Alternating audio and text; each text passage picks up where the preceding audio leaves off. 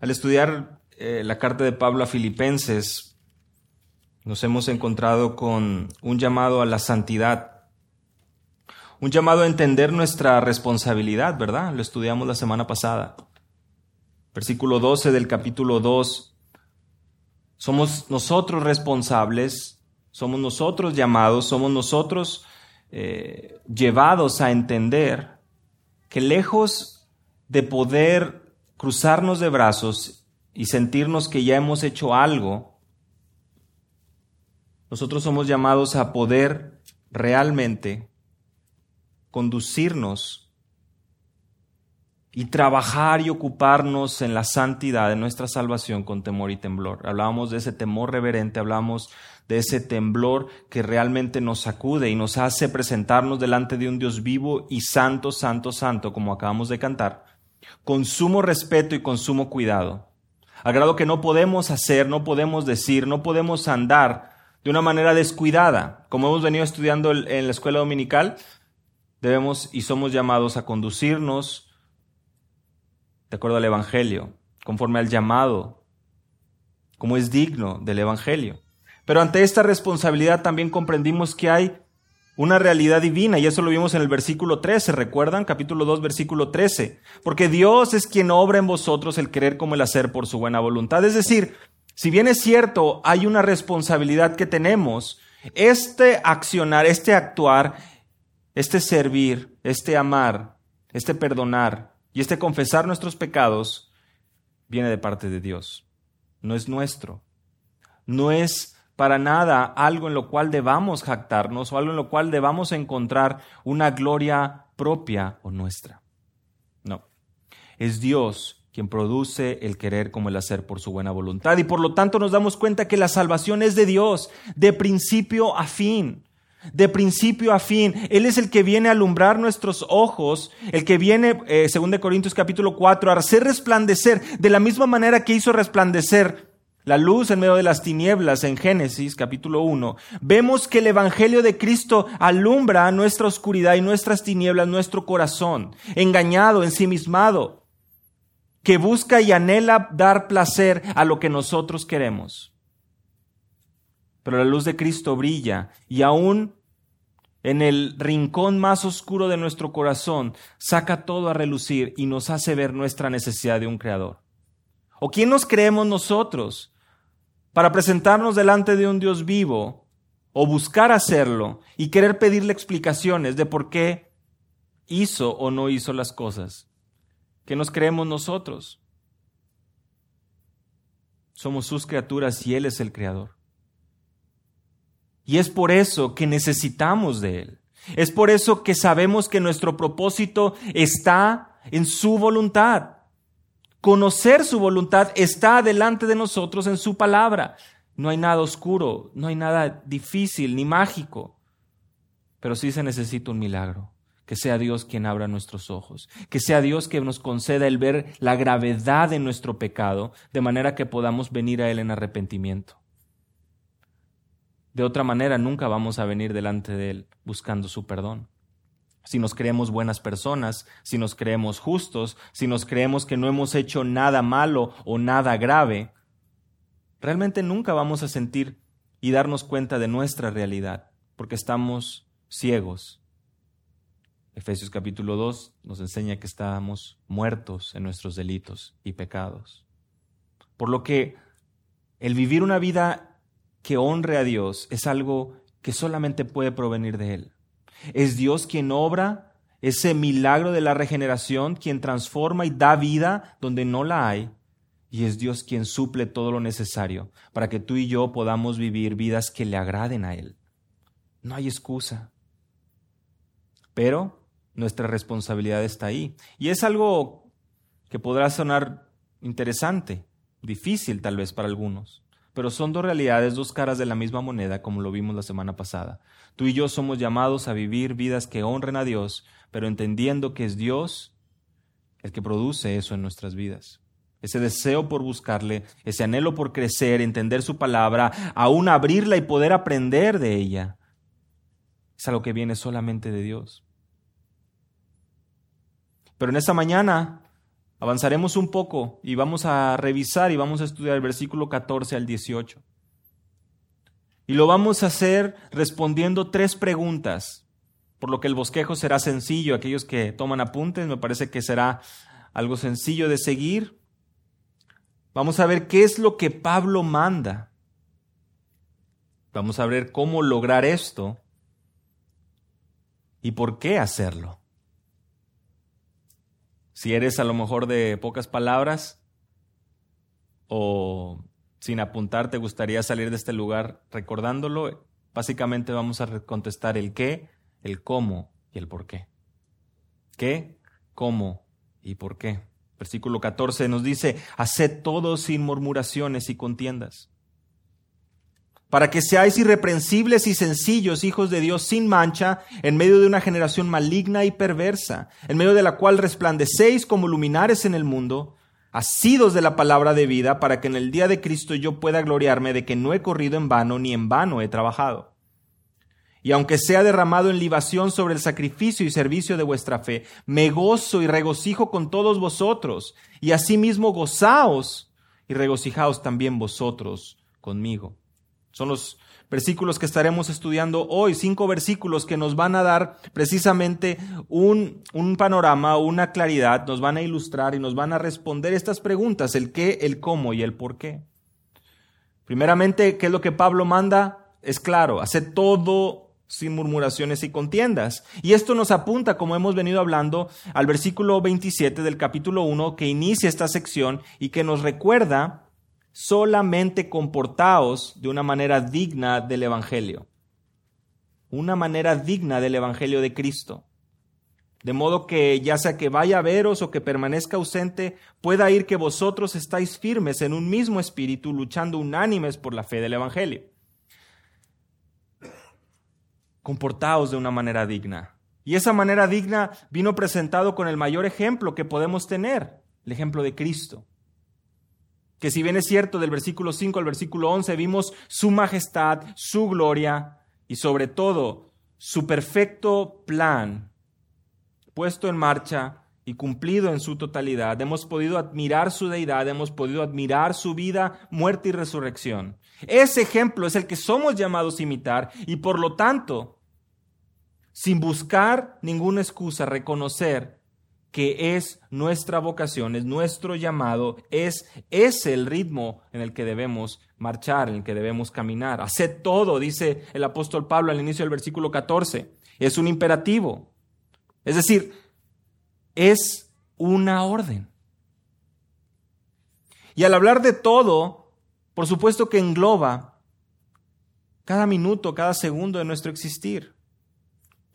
Eh, incluye, involucra cuando estamos sentados a la mesa, cuando estamos hablando con un compañero de trabajo, cuando estamos delante del jefe en el trabajo, cuando estamos con nuestros hijos, cuando estamos con nuestra esposa, cuando estamos conversando, hablando, cuando estamos en la soledad, cuando estamos meditando, cuando estamos solos, cuando creemos que nadie nos ve.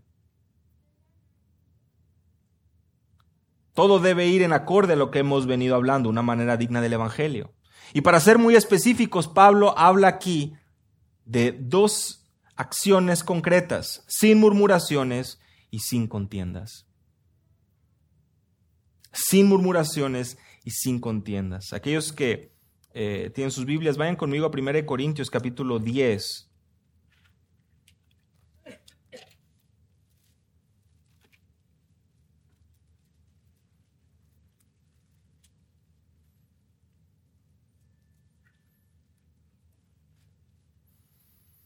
Y es que en la Biblia tenemos a unos murmuradores por excelencia, ¿verdad? Seguramente más de uno habrá pensado rápido en el pueblo de Israel. Y el apóstol Pablo en 1 Corintios capítulo 10 nos da una breve, un breve repaso, una breve historia y en un momento más iremos a ver casos concretos. Pero vean conmigo, dice Pablo, versículo 1, no quiero que ignoréis, hermanos, que nuestros padres estuvieron bajo la nube y todos pasaron por el mar. Y en Moisés todos fueron bautizados en la nube y en el mar, y todos comieron el mismo alimento espiritual. Y todos bebieron de la misma bebida espiritual, porque bebían de una roca espiritual que los seguía, y la roca era Cristo. Sin embargo, Dios no se agradó de la mayor parte de ellos, pues quedaron tendidos en el desierto. Estas cosas sucedieron como ejemplo para nosotros. La semana eh, pasada también estudiamos Romanos capítulo 15, cómo todas estas cosas fueron escritas para nuestra enseñanza. Dice Pablo aquí, todo esto sucedió para un ejemplo a nosotros, a fin de que no codiciemos lo malo como ellos lo codiciaron. No, pueda, no seáis pues idólatras como fueron algunos de ellos. Versículo 8, ni, fornique, ni forniquemos como algunos de ellos fornicaron. Versículo 9, ni provoquemos al Señor como a uno de ellos le provocaron y fueron destruidos. Versículo 10, ni murmuréis como algunos de ellos murmuraron y fueron destruidos por el destructor. Estas cosas les sucedieron como ejemplo y fueron escritas como enseñanza para nosotros, para quienes ha llegado el fin de los siglos. Por tanto, el que cree que está firme, tenga cuidado, que no caiga. Tenemos un ejemplo, tenemos una enseñanza, tenemos en nuestras Biblias, en nuestras Biblias, tenemos claramente una ilustración de aquellos que murmuraron y murmuraron y pecaron. Y no solo eso, sino que deshonraron a Dios mediante una falta de contentamiento. Piensen conmigo un poco. ¿Qué es lo que produce la murmuración? ¿Qué es lo que produce el que mostremos un descontento ante Dios es precisamente esa palabra clave, el, estar contentos, el estar agradecidos. La murmuración viene y nace de un corazón que lejos de entender y poder descansar en la voluntad de Dios y lejos de entender que lo que Él nos ha dado viene de su mano, y es para nuestra ayuda, para nuestra edificación y para nuestro bien, Romanos 8:28. No, lo hacemos a un lado y nos mostramos descontentos y empezamos a hablar. Y cuando lo hacemos con un hermano, cuando lo hacemos con un vecino, cuando lo hacemos con un amigo, nace también de la misma situación. Queremos hacer que la otra persona se vea mal. La murmuración nos, nos da tema de conversación, tal vez. Algunos lo vean así. Nos juntamos para murmurar, nos juntamos para hablar del otro. El chisme podría ser un ejemplo de eso. Nos quejamos o los murmuramos, que por supuesto la murmuración va más en el sentido de la queja.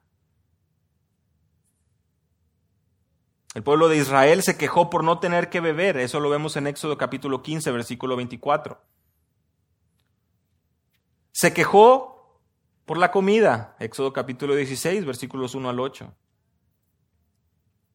Ellos murmuraron, ellos se quejaron y Dios trajo un juicio sobre Coré.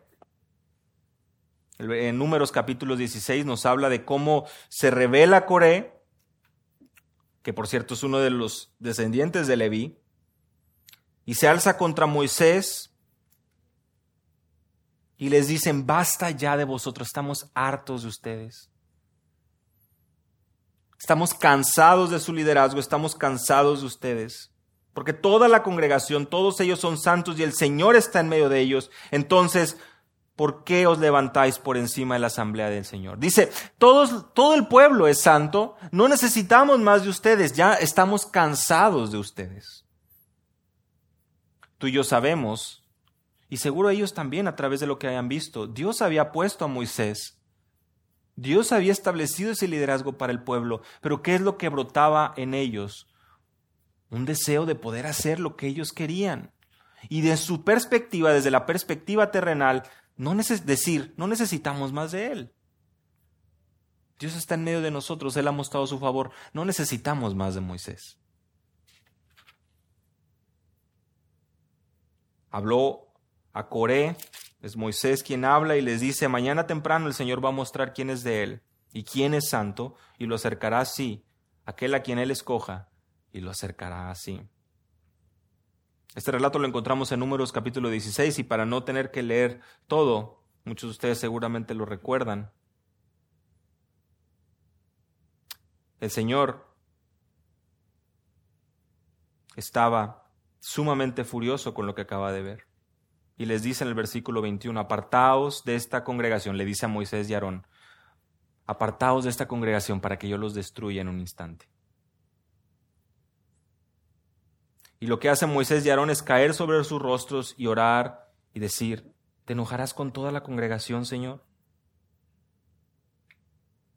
Ellos interceden por la congregación y lo que viene de parte de Dios es pedirles que se alejen de las tiendas de Coré, Datán y Abiram.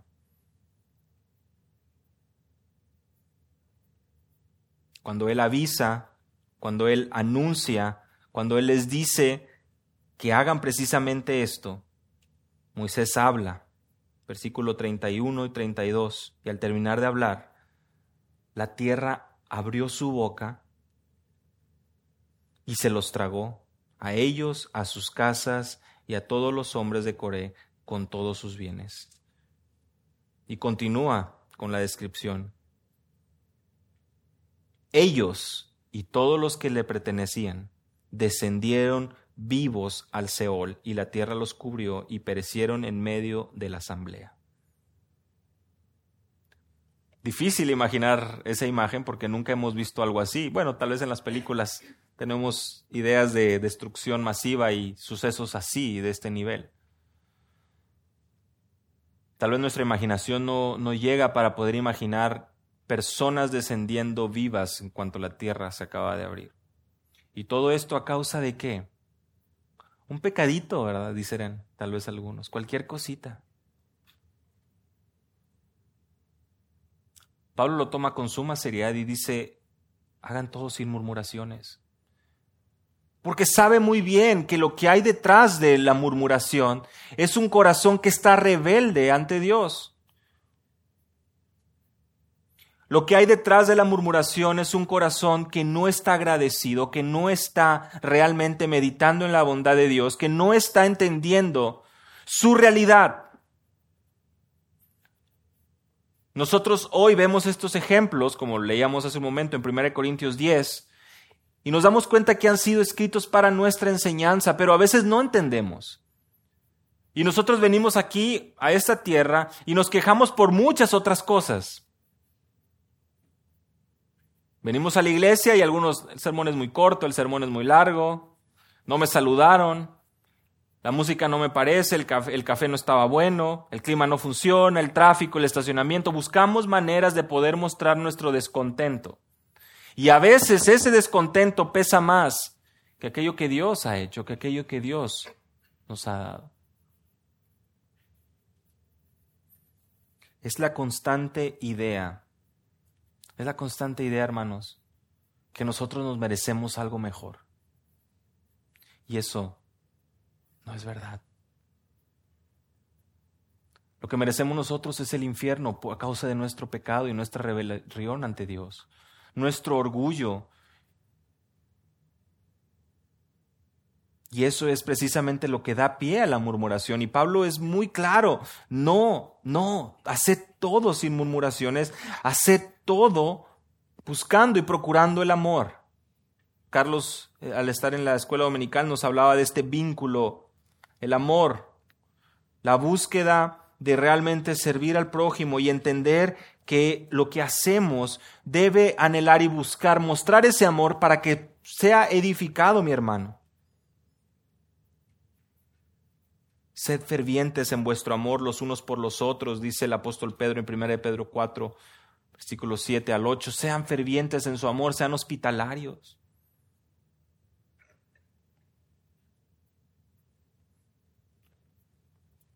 En, en, ocasiones no es tan sencillo el amor. Y por eso Pablo continúa y dice, sin murmuraciones, sin contiendas. Las peleas, el argumentar, el no estar de acuerdo, lo que vemos es que tanto las murmuraciones como las contiendas van en contra de lo que Dios busca para su pueblo. No es algo que esté dentro de aquella descripción que debemos hacer, de acciones que debamos, que debamos obedecer.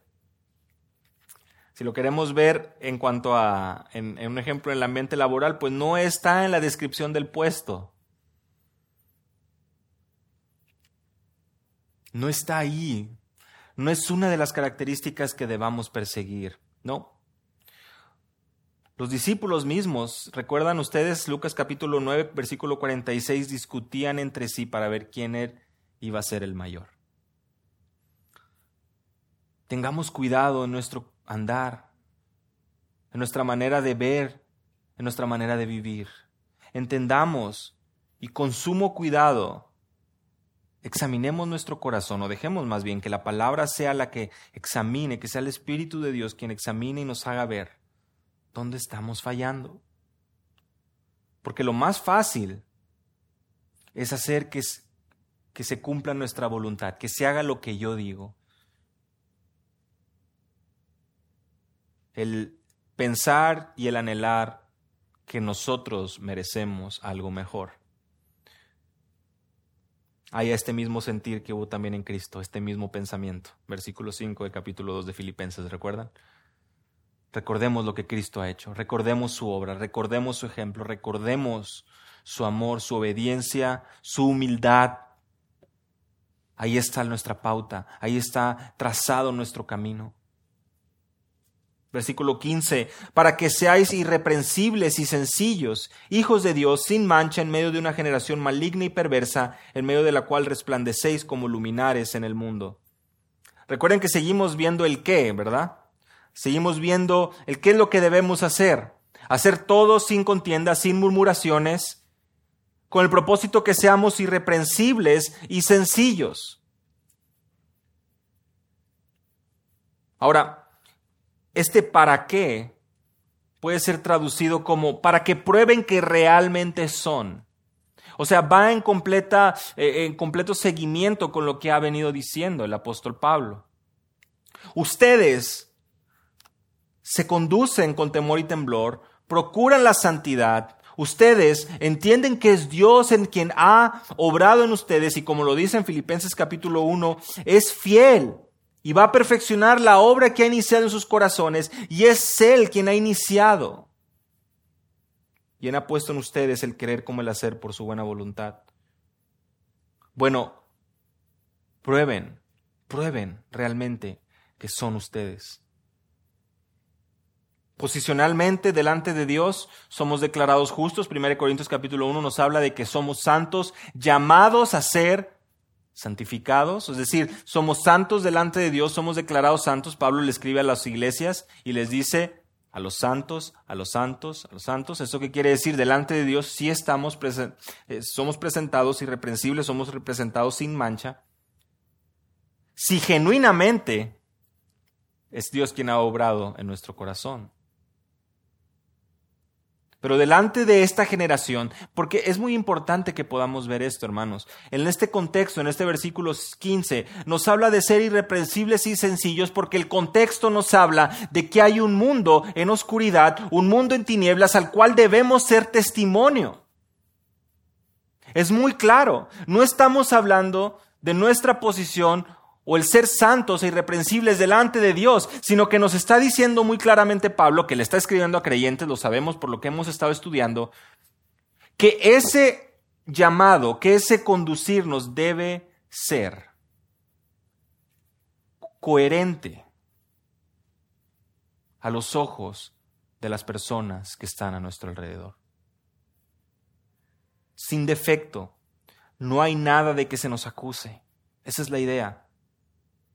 Tenemos ejemplos en la escritura que nos hablan de esto. Por ejemplo, Zacarías y Elizabeth en Lucas capítulo 1 son llamados justos, son llamados irreprensibles.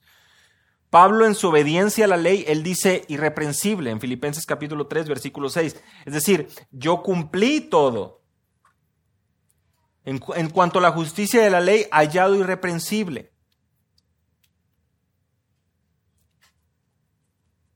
Pero si prestamos atención, 1 Tesalonicenses capítulo 3, versículos 12 y 13.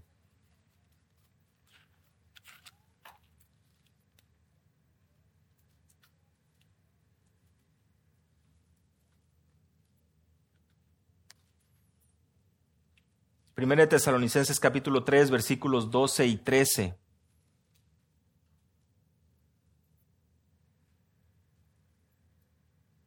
Vean la oración, el deseo de Pablo, que el Señor os haga crecer y abundar en amor unos para con otros. Lo que hemos estado estudiando. y para con todos, como también nosotros lo hacemos con vosotros. Vean conmigo el versículo 13, a fin de que Él afirme vuestros corazones irreprensibles en santidad delante de nuestro Dios y Padre en la venida de nuestro Señor Jesús con todos sus santos. En un momento más Pablo también en Filipenses va a hablar del día de Cristo, pero aquí en Tesalonicenses nos habla de algo muy importante completamente en armonía con lo que hemos hablado, que crezcamos en amor, que procuremos el amor, que nos sirvamos unos a otros. Pero hay una realidad, es Dios quien nos afirma y afirma nuestros corazones irreprensibles en santidad. Hemos hablado de la perseverancia y de cómo Dios es quien nos preserva. Es Dios quien nos sujeta, es Dios quien nos sostiene, es Dios quien nos ayuda, sí verdaderamente somos sus hijos. No hay mayor gozo para el creyente que podamos entender, que pueda entender que no estamos solos, que nuestro llamado a la santidad, a ser irreprensibles, tiene un inicio y tiene un fin. Es Cristo, es Dios quien obra en nosotros, quien ha iniciado la obra y quien nos va a sostener hasta el final. Inocentes, sin relación con impureza, sin mancha moral.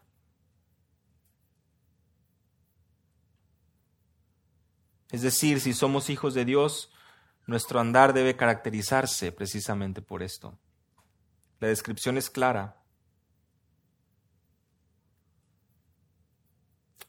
El hermano Steve Lawson hace una ilustración muy interesante y dice, si hubiera un juicio, si hubiera un juicio para determinar si tú eres cristiano, ¿Hay suficiente evidencia para declararte culpable? Me hizo meditar en eso. Si estuvieras sentado tú ahí y se te acusa de ser cristiano, y vienen las pruebas y las evidencias, ¿habría suficiente evidencia ahí para declararte culpable? Sin lugar a dudas, diría el juez, culpable, él es cristiano.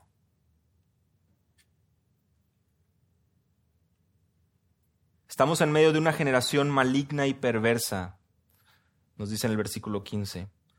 Es la descripción de nuestra sociedad hoy. Una sociedad torcida, esa es, esa es la idea, torcida, pervertida, distorsionada. A lo malo llaman bueno, a lo bueno malo, no están, no están entendiendo, no están eh, viviendo a la luz de la escritura, a la luz de las verdades eternas. Esa perversión anda, camina, se muestra una y otra vez delante de nuestros ojos.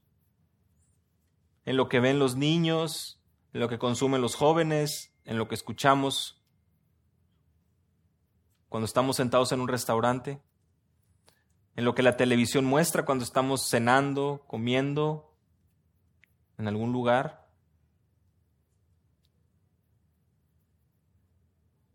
Y en algunas veces pienso y recuerdo que tal vez hace años atrás la gente podía decir o decía, yo creo que no podemos estar peor. Y yo creo que hoy podemos mirar para atrás y decir, no, sí se puede. Le podríamos decir, ¿verdad? a, nuestro yo de hace 5, 7, 10 años, se puede. Y muy posiblemente en 5, 10, 15 años sea la misma historia. ¿Qué es lo que le espera a nuestros hijos? ¿Verdad? Meditamos muchos padres. Por eso rogamos que Dios obre en sus corazones y Dios traiga salvación para que ellos puedan resplandecer como luminares en el mundo. Porque es la manera y el llamado de todo hijo de Dios. Es la misma descripción que Moisés hace en Deuteronomio 32.5 del pueblo. La misma descripción que hace del pueblo. Este pueblo que constantemente había estado murmurando y quejándose delante de Dios. Moisés dice, es una generación maligna, es una generación perversa.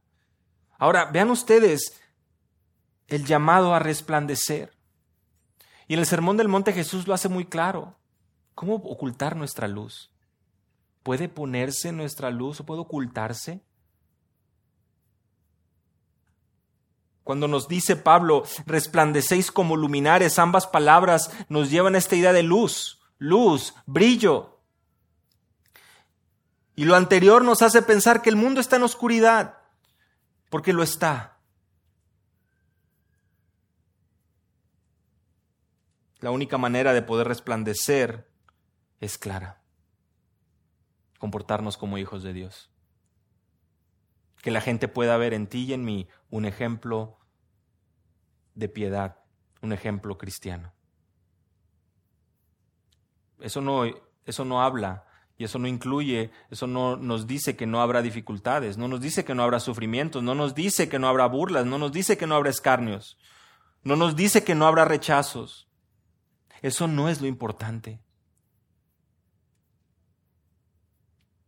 Cuidaos más bien de que nuestro nombre está escrito en el libro de la vida,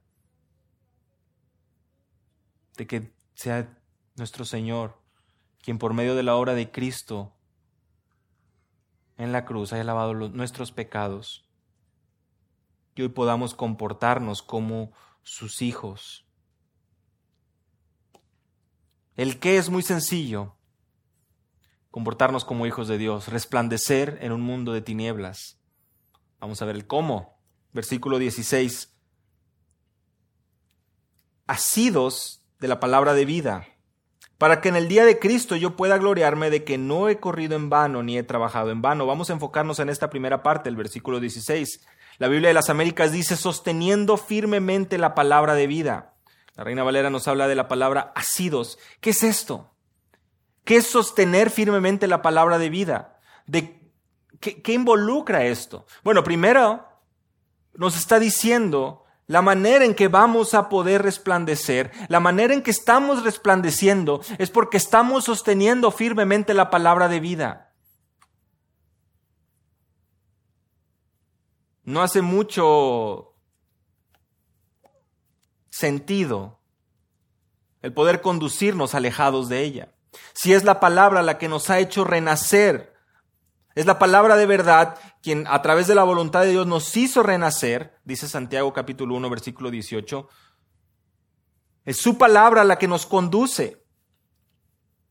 Es su palabra la que es viva y eficaz. Es esta palabra que tiene vida. Ve, el énfasis está en viva. Esta palabra, la palabra de Dios, no es cualquier libro, no es cualquier escrito humano. Es aquella que es más cortante que toda espada de dos filos y penetra hasta partir el alma y el espíritu. La fe viene por el oír y el oír la palabra de Dios. ¿Qué es lo que buscamos hacer domingo tras domingo? ¿Qué es lo que debemos procurar hacer día tras día? Que nuestros labios proclamen su palabra. Si la meditación de nuestro corazón está en su palabra, vamos a poder hablar palabras de vida, vamos a verdaderamente estar saturando nuestro corazón y de esa abundancia de nuestro corazón que nuestra boca pueda honrar a Dios firmemente. ¿Sabes? Cuando pienso en sosteniendo firmemente, imagino un, un barco, ¿no? Que acaba de sufrir un accidente y la gente está tomando con un, una fuerza el salvavidas que lo mantiene con vida en medio del mar al ver la destrucción de la nave. Esa es la imagen que viene a mi mente. Que tu vida depende, tu vida depende de ese salvavidas, el poder mantenerte a flote, el poder mantenerte respirando, depende de qué tan fuerte estás sosteniéndote a esa tu esperanza, tu única esperanza. Aquí no estamos hablando de cualquier esperanza, sino la palabra de vida. Pero es esa misma acción de sostenerte, de arraigarte. Nosotros hemos sido, dice 1 Pedro 1.23, renacidos no de simiente corruptible, sino de incorruptible por la palabra de Dios que vive y permanece para siempre. La palabra de Dios que nos hace nacer de nuevo, como lo veíamos en Santiago capítulo 1, versículo 18, y es la palabra de Dios la que alimenta, alimenta nuestra vida.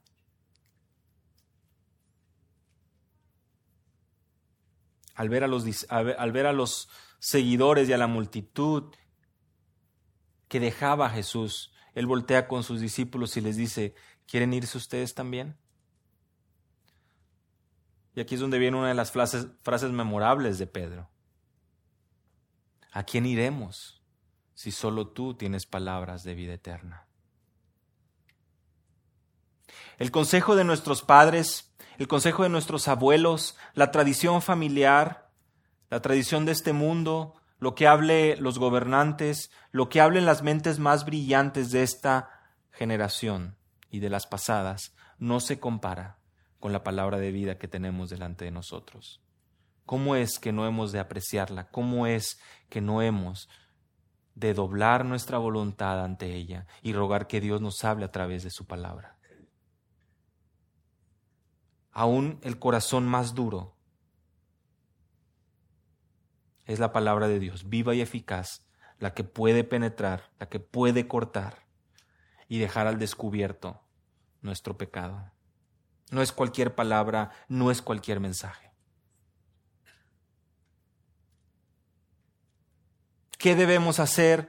¿Cómo debemos hacerlo? ¿Por qué debemos hacerlo? ¿Por qué? segunda parte del versículo 16, a fin de que yo tenga motivo para gloriarme en el día de Cristo, ya que no habré corrido en vano ni habré trabajado en vano. Pero aunque yo sea derramado como libación sobre el sacrificio y servicio de vuestra fe, me regocijo y comparto mi gozo con todos vosotros. Y también vosotros os ruego, regocijaos de la misma manera y compartir vuestro gozo conmigo. El por qué tiene una respuesta muy sencilla que vamos a ir desglosando y es justamente lo que viene a continuación.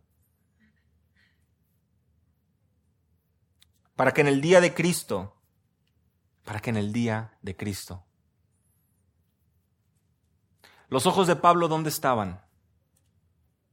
¿Dónde estaba la realidad de Pablo? ¿Dónde estaba viviendo él? Sí, en la tierra. Pero ¿dónde estaban realmente sus ojos, sus intereses, sus prioridades? estaban en la eternidad. Y eso lo hemos visto desde el capítulo 1 y lo vamos a ver en el capítulo 3 cuando se nos habla de nuestra ciudadanía en los cielos. Es algo que hemos venido repitiendo varias veces ya en estos domingos y espero no sonar a, cassette, ¿verdad? Que se está regresando. Pero es algo que, que continuamente vemos ir encontrando su cauce hasta que llegue ahí al versículo 20 del capítulo 3. Pero ¿dónde está? ¿Para qué esto? para que en el día de Cristo, o sea, estamos viendo lo por venir. El día de Cristo nos lo menciona claramente en el versículo 6, cómo es cuando se perfeccionará y culminará la obra que Cristo, que Dios ha iniciado en nuestros corazones, y es ese día precisamente el que Pablo apunta en el versículo 10 de Filipenses 1, para presentarnos delante de Él ante el tribunal de Cristo, irreprensibles y puros, agradables delante de Él. Lutero mencionaba que su calendario tiene marcado dos días, su agenda tiene dos días, hoy y el día de Cristo. Tan claro, tan sencillo. Sus prioridades están ahí. No hay más. Él está viviendo el hoy, pero está entendiendo que todos compareceremos en el tribunal de Cristo, donde como sus hijos no recibiremos condenación.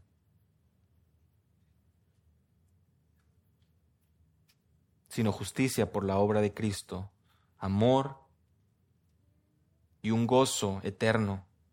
Ahora, aquí viene una situación interesante. Dice Pablo, para que yo pueda gloriarme de que no he corrido en vano ni en vano he trabajado. Y cuando pensamos en la gloria, sin lugar a dudas pensamos en, algo negativo. Cuando nos gloriamos en algo, lo, queremos y normalmente lo situamos en algo que no es agradable delante de los ojos de Dios. Pero la realidad es que Jeremías 9, 23 y 24 nos habla de una cosa, que el hombre no se debe gloriar en, en, su fuerza, no se debe gloriar en lo que Él es, no se debe gloriar en lo que e, Él representa, que en su conocimiento, en su sabiduría, en su andar, en su poder, en su riqueza. Mas el que se gloríe, gloríese de esto, que me entiende y me conoce, pues yo soy el Señor que hago misericordia. Si encontramos gloria en esta vida, es en Cristo, en conocer su palabra, en gozar de Él, el aprender de Él, el estudiar su ejemplo con el propósito de glorificarlo, alabarlo y vivirlo.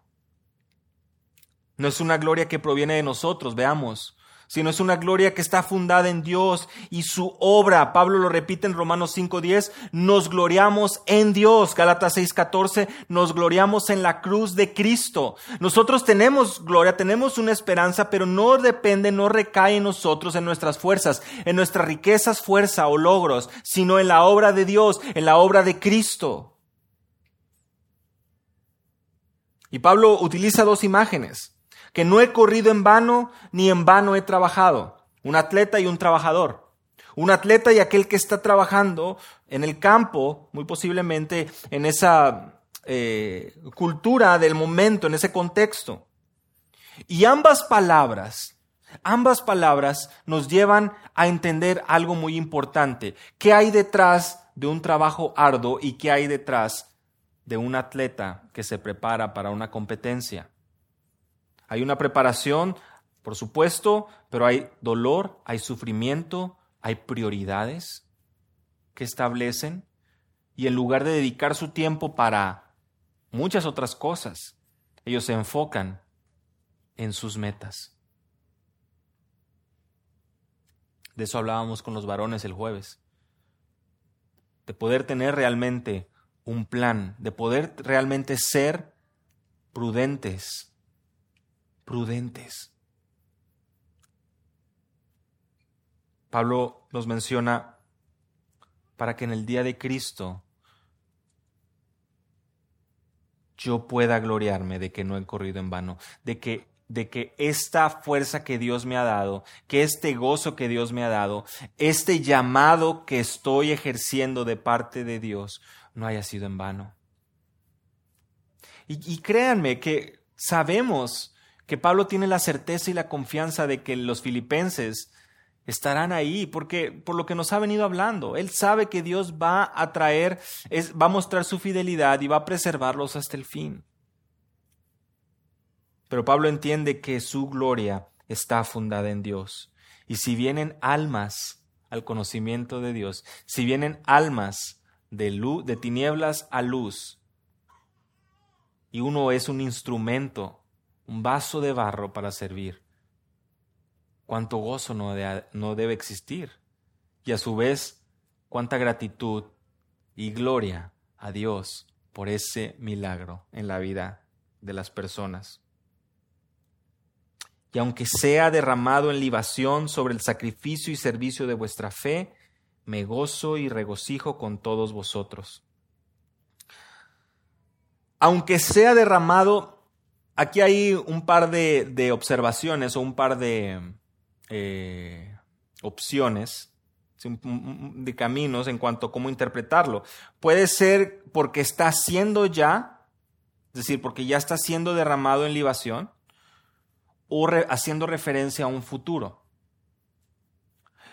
Cualquiera que sea los casos, en ambas circunstancias nos habla de una realidad. Pablo está por o sufriendo por el Evangelio, lo cual lo sabemos y lo cual él estaba también eh, de acuerdo, él estaba entendiendo su realidad. Ahora, cuando se nos habla de un, dice ahí, derramado en libación o como libación, es una palabra que no, está, no es muy común para nosotros, pero se trata de una ofrenda líquida. Eh, y, lo que está Pablo diciendo, estoy siendo ofrecido continuamente. Y en esta ofrenda donde comúnmente se, era vino lo que se, se, ofrecía ahí, el propósito era que pudiera bañar esa ofrenda que se presentaba. Éxodo capítulo 29, números 15, números 28 nos hablan de, de, las instrucciones que tenía el pueblo para presentar la ofrenda y cómo es que se derramaba en libación eh, líquido, que en este caso regularmente era, un in de vino y era lo que se presentaba ahí para que pudiera salir un olor fragante delante de Dios. ¿Qué es lo que está diciendo Pablo aquí? Para que, aunque yo sea derramado eh, en libación sobre el sacrificio y servicio de vuestra fe. Y Pablo sabe que su tiempo está para ser sacrificado está a la puerta. Eso se lo dice a Timoteo en 2 Timoteo capítulo 4 versículo 6. Inevitablemente tenemos que hablar de un dolor, tenemos que hablar del tiempo de nuestra partida, del tiempo donde, bueno, habrá circunstancias adversas, habrá dolor físico en muchas de las ocasiones, pero Pablo sabe que la vida de los filipenses es más importante y es aquello a lo que él ha sido llamado a ministrarles, a amarlos, a enseñarles. Su vida es un sacrificio, su vida es y procura ser un olor fragante en el servicio y el sacrificio que están viviendo los filipenses.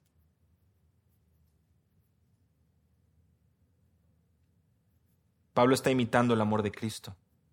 Su vida es para otros, su energía, su esfuerzo, sus prioridades. Y él encuentra gozo y regocijo en eso. Pablo tiene claro ese propósito. Y Él ha visto con sus ojos y ha escuchado, como lo ha mencionado, aún en mi ausencia y en mi presencia, de su sacrificio, de su servicio, de su amor, de su obediencia. Recuerdan cuando hablamos de sacrificio, seguramente lo que viene a nuestra mente Romanos 12.1, cuando Pablo dice, os ruego por las misericordias de Dios que presentéis vuestros cuerpos en sacrificio vivo, santo, agradable a Dios, que es vuestro culto racional. La idea es vivir en el altar. Y los filipenses están mostrando eso.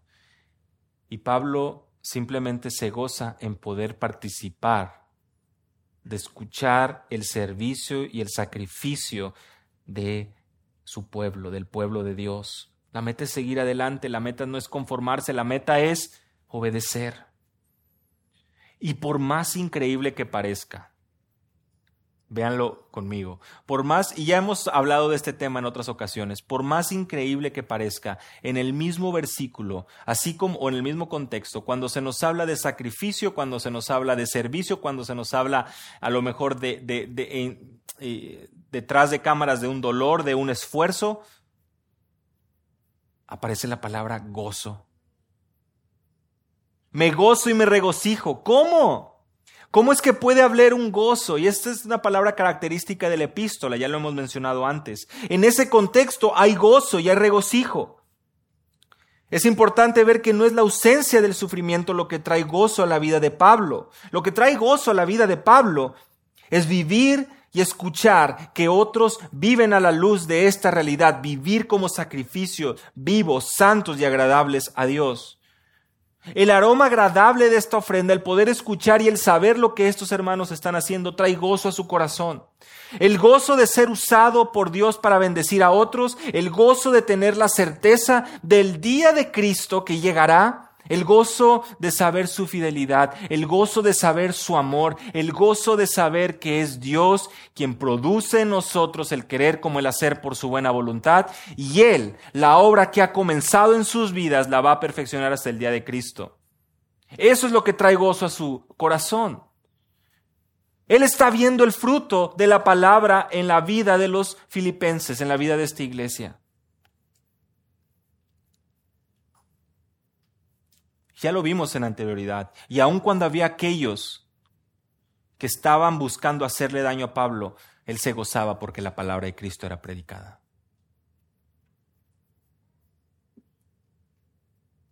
Versículo 18. Y asimismo, gozaos y regocijaos vosotros conmigo.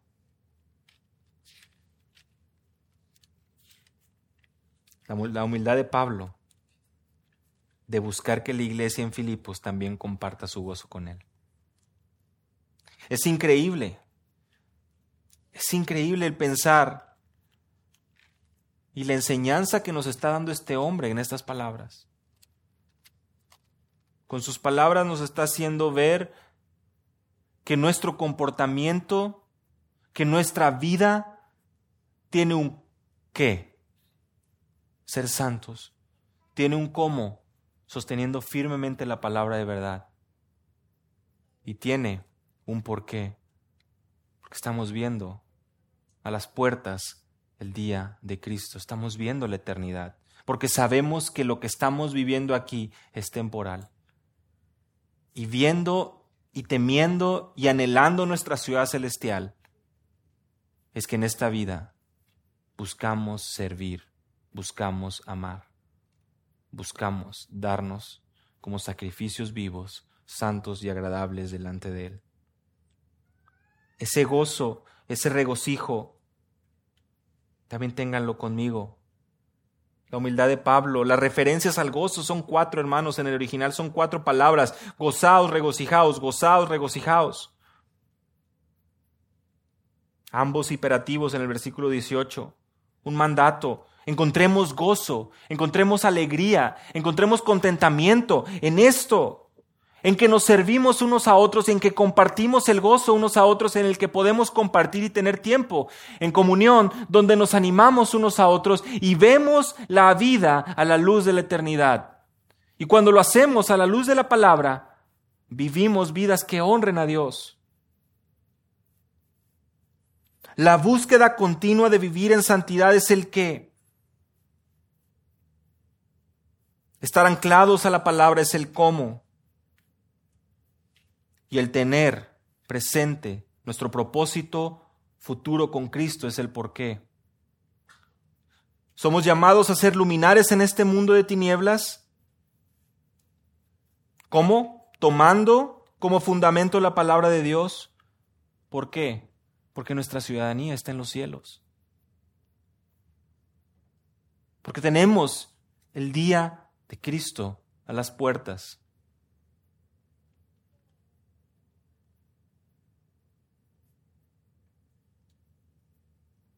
Vayan conmigo para terminar a Tito capítulo 2 y leamos juntos del versículo 11 al versículo 15. Tito capítulo 2, versículo 11 al versículo 15.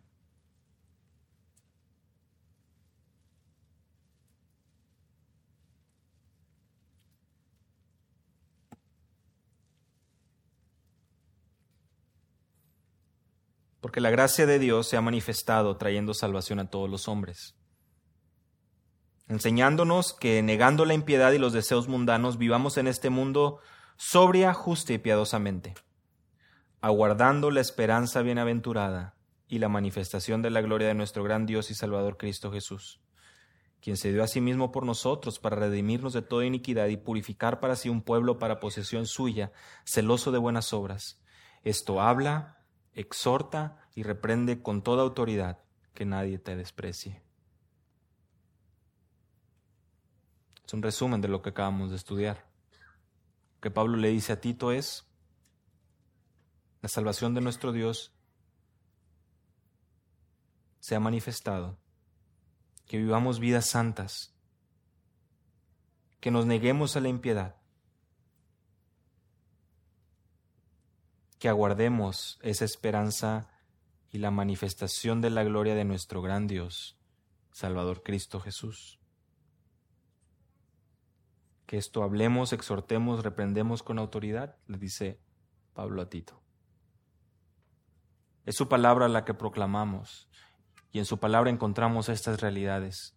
Hermanos, que Dios nos conceda el poder tener clara la dirección de nuestras vidas nuestras prioridades y que a la luz de estas tres preguntas podamos conducirnos con temor y temblor, sabiendo que nuestro Dios santo, santo, santo es quien nos ha llamado, nos ha redimido por la obra de Cristo y hoy su Espíritu que nos guía, quien mora en nosotros. que Dios nos conceda el vivir vidas agradables delante de Él.